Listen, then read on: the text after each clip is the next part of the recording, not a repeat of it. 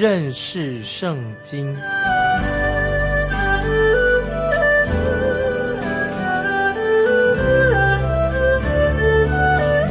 认识上帝的话，把上帝的话带到全世界。本节目是由认识圣经机构和环球广播电台联合制作，欢迎收听。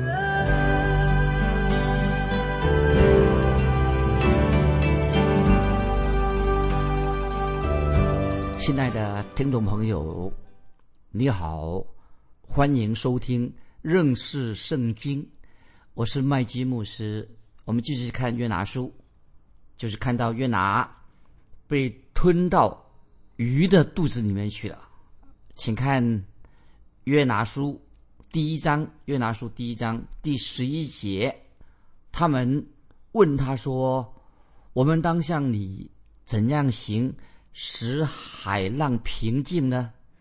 这话是因为海浪越发翻腾啊，情况严重了。海浪越发翻腾，他们知道要面临一个很困难的一个决定，但是这些船员就希望约拿本人自己来做决定。他们就问约拿说：“我们当向你怎样行呢？”能够使海浪平静呢？我们看到先知约拿就给这些船员做一个很直接的回答啊！我们看第十二节，约拿书一章十二节，他啊就是约拿，他对他们说：“你们将我抬起来，抛在海中，海就平静了。我知道你们遭这大风是因我的缘故。”感谢神，先知约拿承认这件事情是在耶和华神的手中，神所主导的，神在掌权。那么他也相信神正在他自己的生命当中动工，正在做工。约拿知道，唯一可以解决暴风雨的问题的是谁呢？就是神自己。只要他们把约拿。从船上扔到海里去，把他扔了，把约拿扔到海里去，使他不能够去他斯这个地方啊，阻止他去沙斯这个地方，问题就可以解决了。神已经决定不让约拿去他斯，因为神要给约拿去他自己所指定的地方，不是约拿要去哪里就哪里。神要约拿知道，他要去神指定要他去的地方。我们继续看。约拿书一章第十三节，然而那些人竭力荡桨，要把船拢岸，却是不能，因为海浪越发向他们翻腾。我们知道这些船上的船员，他们都是信奉异教的，他们没有信耶和华真神，信异教的这些船员，当然我们知道，他们这个时候这些船员他们的做法是正确的，虽然。他们是异教徒，他们虽然是外邦人，但是他们并不想把约拿扔到海里面去，所以他们就使尽了全力要把船引离暴风雨的范围之外，努力的去划船，想要靠岸，但是没有成功，没有果效。此时此刻，这些异教徒的啊，这些船员，他没有信。还没有信耶和华真神，这些异教徒，他们的立场其实比约拿更正确。这个时候可以说，这些异教徒他们他们的做法、他们的立场比约拿这个人更准确、更正确。因为这些船员们啊，算起来很明理，相当明理啊。继续我们看十四节，约拿书一章十四节，他们便求告耶和华说：“耶和华。”我们恳求你，不要因这人的性命使我们死亡，不要使流无辜血的罪归于我们，因为你耶和华是随自己的意志行事。听众朋友，这个十四节这节经文啊，我听起来也很感动啊。他们这些船员呢，他们便求告耶和华说：“耶和华，我们恳求你，不要因这人的性命使我们死亡，不要使使流无辜血的罪归于我们，因为你耶和华是随自己的意志行事。听众朋友，注意这些经文，这些船员的生命好像改变了，他们好像有改变，他们的思想改变了，他们竟然转去呼求。永活的真神耶和华，这个太奇妙了，听众朋友，他们居然向永活的真神耶和华祷告。当然，这是在情况紧急的时候，他们就开始求神，求耶和华神帮助他们，求神，并且要赦免他们所做的事情，因为他们别无选选择。我们继续看约拿书一章十五节，他们遂将约拿抬起，抛在海中。海的狂浪就平息了，这些经文很清楚的已经说明了，这一场暴风雨出现是由于耶和华神所掌控的。这这场暴风雨却是不是寻常的啊，是一个超自然的暴风雨。我们继续看第十六节，那些人便大大敬畏耶和华，向耶和华献祭，并且许愿啊。这些经文，你有没有？这个太奇妙了。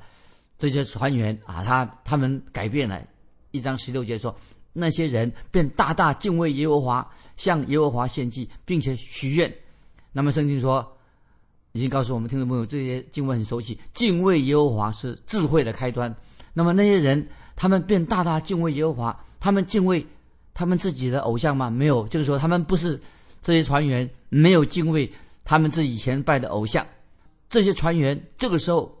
乃是敬畏这位创造海洋陆地的耶和华神，他们向耶和华献祭。那么献祭，向耶和华献祭，其实乃是预表这个祭物，乃是预表主耶稣基督。因为除主耶稣以外，别无拯救，所以他们这些船员也并且许愿。他们许愿许什么愿呢？他们向独一的真神耶和华许愿。并且要服侍神了啊！这个很奇妙。这些船员因着这次的暴风雨的经历，他们要信靠永活的真神。他们知道永活的真神可以处理这个事情，因此借由这场暴风雨，又借着约拿这个先知在这艘船上，又借着约拿被扔到海里，这件事情发生，这个事情啊，那成为一个什么？成为一件。很奇妙的事情啊，太奇妙了。接下来我们看，现在约拿该怎么办呢？发生什么事情发生在约拿身上呢？我们看第十七节，约拿书一章十七节，耶和华安排一条大鱼吞了约拿，他在鱼腹中三日三夜。注意这节经文，耶和华安排一条大鱼吞了约拿，他在鱼腹中三日三月。在马太福音新约马太福音十二章四十节，翻译啊有这样的一个翻译，把大鱼的希腊文译成一条很大的鱼，这是翻译成一条很大的鱼。在这一节经文里面就说了大鱼，那么我不认为是大鲸鱼，当然这一点呢啊应该是很重要。这是条大鱼，可以说也许它不是大鲸鱼，这条大鱼是神在这个。此时此刻，一个特别的时刻，所预备的一条啊，一条大鱼。那么，我个人认为，我们可以从这条大鱼的身上看出啊，神要行一个神迹，因为这是神所特别安排，要把约拿吞下肚里面的一条大鱼。所以，圣经告诉我们说，他在鱼腹中三日三夜。听众朋友，请注意，这节经文并没有说到。约拿在鱼的肚子中，他是还是活着的啊！这里没有说他是他这个时候活着的。那么我为了写啊约拿书做了写了一个时间表，关于约拿书啊写了一个时间表，在我的所写在时间表当中，我认为在第一章约拿书第一章第一章的重点一个大纲是什么呢？第一章是讲约拿离开了以色列，那么他的目的是。是尼尼微城，他的目的是要去尼尼微城。那结果呢？他没有去尼尼微城，结果他进到大鱼的肚子里面去了。第二章的时间表告诉我们什么呢？第二节第二章的时间表就告诉我们说，先知约拿会离开大鱼的肚子，那么他的目的地仍然是要向尼尼微城，他去尼尼微城。约拿会到达一个旱地、干的地方，会到达旱地。那现在我们这个时候来，先来检验约拿他在鱼肚子里面的那个经历，这个经历很奇妙。这里我们要看二章一节，特别是约拿在什么时候开始向神祷告呢？我们现在看约拿书第二章第一节，约拿在鱼腹中祷告耶和华他的神。那么有人就会问说啊，马上问说，你说约拿在鱼的肚子里是死的，是死的。约拿在鱼的肚里他已经死了，是神使约拿从死里复活的吗？是不是神使他复复死里复活的？那么，但是我们读在这些经文里面，在经文上说，约拿在鱼腹中。祷告耶和华他的神，那么这句话表示说，约拿他在鱼的肚子里面他是活的，这个是什么意思呢？这是我的问题，我提出一个问题：约拿是什么时候在鱼的肚子里面做这样的祷告呢？是他是约拿一进到鱼的口中就开始这样祷告吗？还是约拿发现他自己已经在？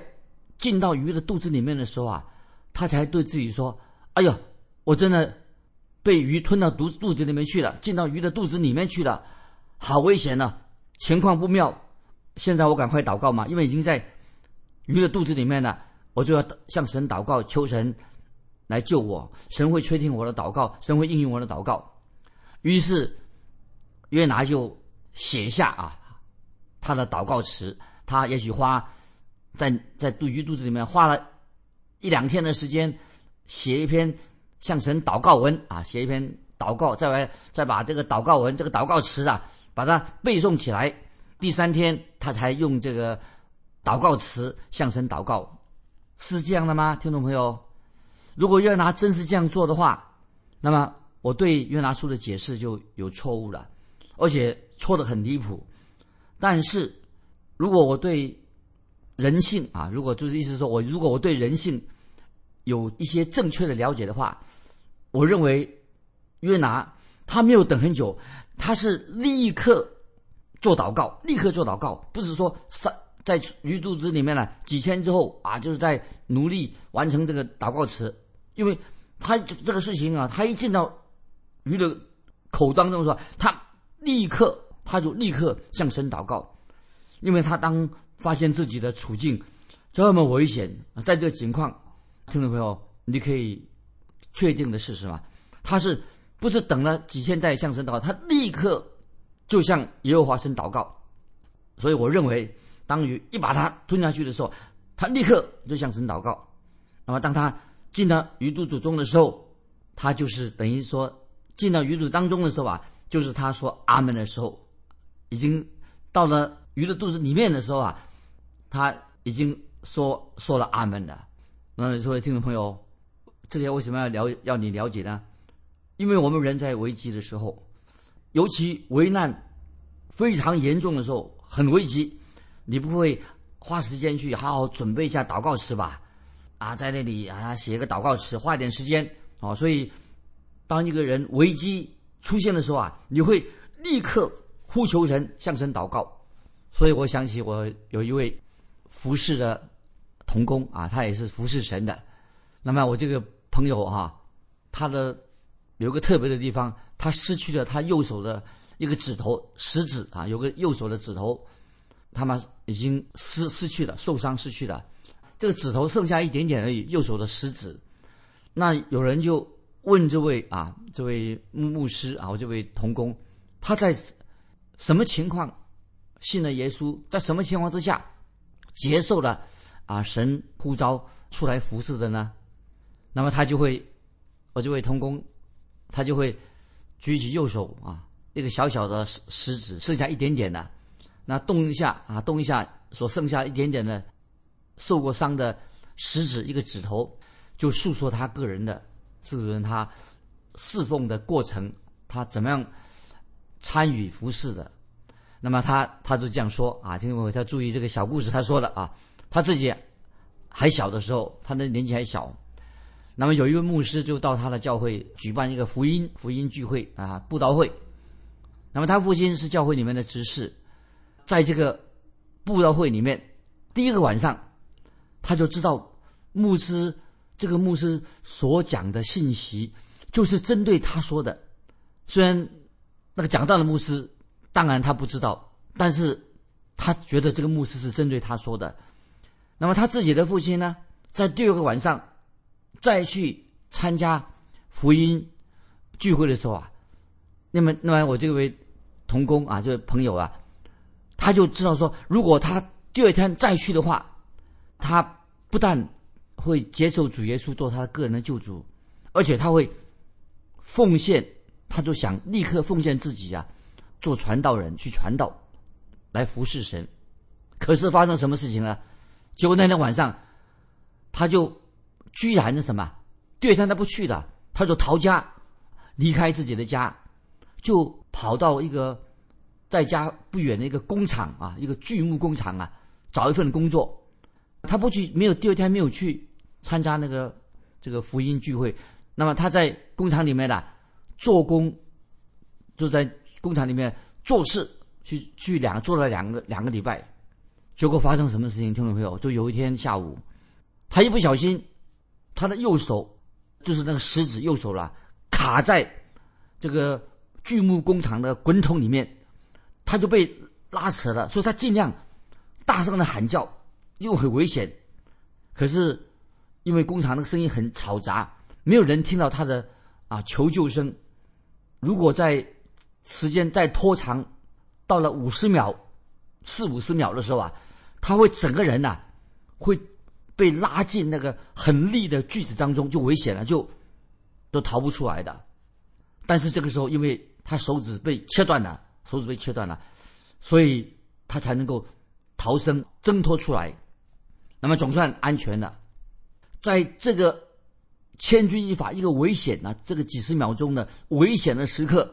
他所能够做的事情，他就一直向神祷告，他也向神认罪悔改，接受耶稣做他的救主。他也向神宣誓，他说他愿意终身的服侍神，他愿意遵行神的旨意。还有啊，还讲一些他其向神祷告其他的事情，这是都是在这个一分钟之内、四十五秒钟之内所发生的事情。那亲爱的听众朋友。我为什么要告诉你这个故事呢？这个传道人就后来做牧师，告诉你，就是说，当危机出现的时候啊，就是在我们生命当中危机出现的时候，听众朋友，你必须要立刻向神祷告，不能等待。尤其生命遇到危险、遇到意外的事情的时候，你必须要啊，你你没有别的选择，你要立刻向神祷告。那么，听众朋友，我自己。也有这样的一个经历，在危机当中，我就向神祷告。听众朋友，你大概也有这样的经历吗？你不会等到危机已经过去了，危险已经没有的时候啊，才坐下来啊，慢慢的向神祷告。那么我自己举我个人的例子啊，就是有一次我坐飞机上上飞机，我自己一向不喜欢坐飞机啊，我宁愿坐火车啊或者开车。那么记得那一次我坐在飞机上，突然间发生什么事情？遇到乱流，因为我一向不喜欢搭飞机，即使天气好我也不搭飞机。可是那天飞天气真是不好，看到那个飞机遇到乱流，开始什么呀？发生什么事情了？听懂没有？它急速的往下降。哎呀，我想这下我以为要坠机的，要危险的。听众朋友，你想想看，我那个时候。做什么事情啊？我就马上立刻呼求神，在这里，我告诉你，听众朋友，我不是说要等到我们，意思是我要强调强调，不是等到我们下了飞机以后，然后出飞飞啊出了飞机场啊，等我们等我们脱离这个暴风雨之后啊，我再开始祷告，不是的，我当时立刻的在飞机上，飞机往下坠的时候，我立刻就呼求神，求神拯救我。听众朋友，我认为你也会这样做，因为大难当头，危险极了。那你，我认为你也会这样做。我可以很确定的这样说：，我们读约拿书的时候，约拿也是这样的做法，约拿必然是这样子。所以，我我就说，当鱼一张口的时候，把它吞下去的时候啊，它是当时立刻立刻就向神祷告。当这个大鱼啊，把它吞到吞到肚子里面去的时候啊，他不是吞到肚子以后才祷告，他会在此时此刻立刻的向神祷告。那么，当扑通一声进到鱼肚子的时候啊，其实已经什么？先知约拿祷告啊，已经祷告完毕了，已经可以说到了肚子里面去的时候啊，已经开始是什么说阿门了，表示说他不是在进了肚子里面才慢慢的祷告，也不是事情发生，就是我一旦来定的时候啊，立刻就向神祷告。最后约拿我们知道进到鱼的肚子里面啊，他祷告已经已经结束了，已经结束了，祷告完毕的，那么已经。向神说阿门的，那这是我这样推测，他祷告的内容当然一定会比圣经记载的还要多，所以啊，圣经所记载的关于约拿他怎么样祷告啊，一定是比约拿书里面记载的还要多啊，因为这里只是约拿书是记载这个重点而已。那么我认为啊，在约拿书里面看到的祷告词啊是浓缩版啊，就把它浓缩的很短的。那么这里。就是告诉我们听众朋友，当我们啊祷告的时候哈，不是把那个事情哈，好像啊在等待，哎呀慢慢祷告啊，说事情发生以后才祷祷告，是什么？怎么祷告呢？就是马上立刻遇到危险的时候，就是没有别的路走，立刻的祷告。这是这里我所要强调的，就是约拿先知当。鱼一张嘴的时候，要把它准备吞下去的时候，他就立刻、立刻、此立刻就向神祷告求救。那么，当约拿最后进到鱼的肚子里面的时候啊，可以说已经祷告完毕了，已经说阿门了。这是这里我所要强调的。那么，我们读那个约拿书二章第一节啊，这里说特别强调约拿在鱼腹中。祷告耶和华他的神，有人以为说这句经文什么意思呢？我再念一遍《约拿书》二章第一节：约拿在鱼腹中祷告耶和华他的神。有人认为说这句话他祷告什么时候做祷告？有人认为说就认为说约拿在鱼的肚子当中三天三夜之后，他才祷告神。那么，我认为这这不是这个经文的意思，因为我们读约拿书二章一节，约拿在鱼腹中祷告耶和华他的神。因为为什么有人认为说约拿已经被鱼吞到肚子里面去了？经过了三天三夜之后，然后约拿才想到该怎么祷告。听懂没有，这里我所强调的约拿在这里，他不是这个意思，因为。在这个希伯来文，这个圣经的原文，希伯来文它写作的风格哈，它的风格也是很特别的。这个作者他会先叙述整个过程，啊，先叙述过程，然后回头再过来慢慢的强调那重要的部分。那这里我举个例子，在创世纪啊，所以我们读创世纪，大家一起都很熟悉。创世纪一章一节，在描述我们的神。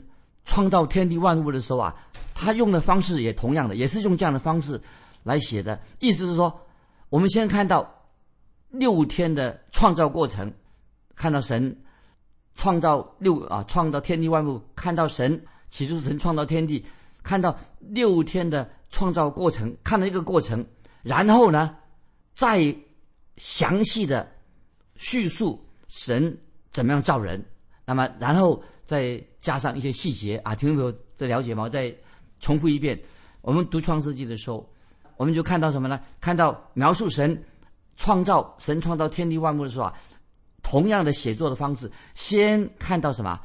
神用六天的时间的创造的过程，然后接着才再详细的叙述人造男造女，人创造人类，才又加上了一些创造人造男造女的细节细节啊，所以因此我们现在就是给听众朋友知道，约拿书在这节经文要告诉我们的，就是他在鱼肚子里面到底发生了什么事情啊？发生了什么事情？那今天时间的关系，我们就暂时停到这里。我要问听众朋友啊一个问题啊，就是欢迎你给我来来信，告诉我你的经历。我的问题是什么呢？你有没有遇到急难？急难的时候，在急难当中，你立刻祷告的经历？欢迎听众朋友啊来信跟我分享一下，在你遇到急难的时候，你如何向神祷告？这个过程是什么？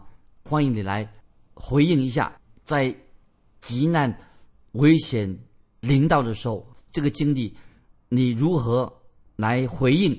回应神，在这种情况之下，怎么样祷告？这是我的问题。听众朋友，来信可以寄到环球电台认识圣经麦基牧师说。愿神祝福你，我们下次再见。